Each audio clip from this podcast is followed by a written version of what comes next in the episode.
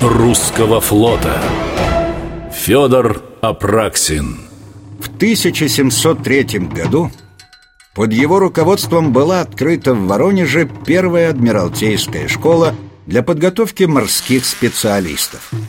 Федор Матвеевич докладывал Петру Первому.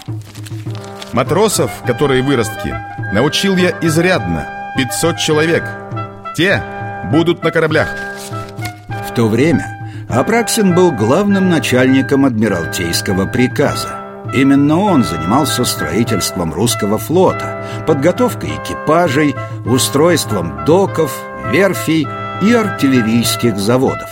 О своих успехах Федор Матвеевич тут же рапортовал царю.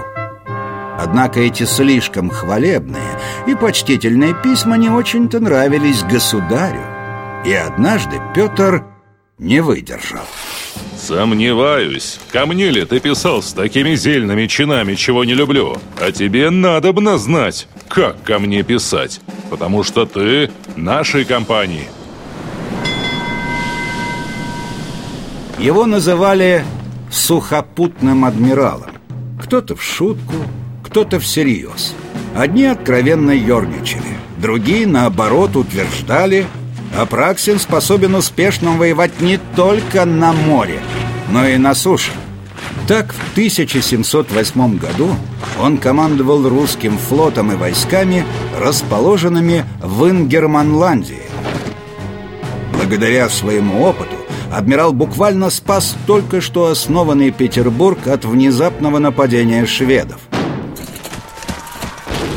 Федор Матвеевич лишил скандинавский отряд продовольствия, а затем разбил арьергард неприятеля.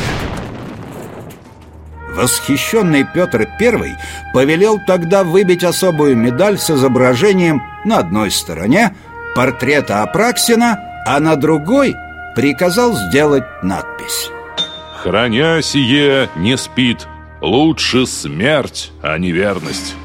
Но это еще не все. Апраксин почти сразу стал графом, действительным тайным советником, а жалование ему стали выплачивать наравне с фельдмаршалом. Семь тысяч рублей в год. А впереди был штурм Выборга.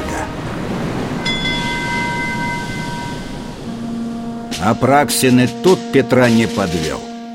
Весь гарнизон крепости был пленен – Русским достались все вражеские орудия, а также большие запасы пороха и снарядов. За взятие цитадели Федор Матвеевич получил орден святого Андрея Первозванного и золотую шпагу, украшенную бриллиантами.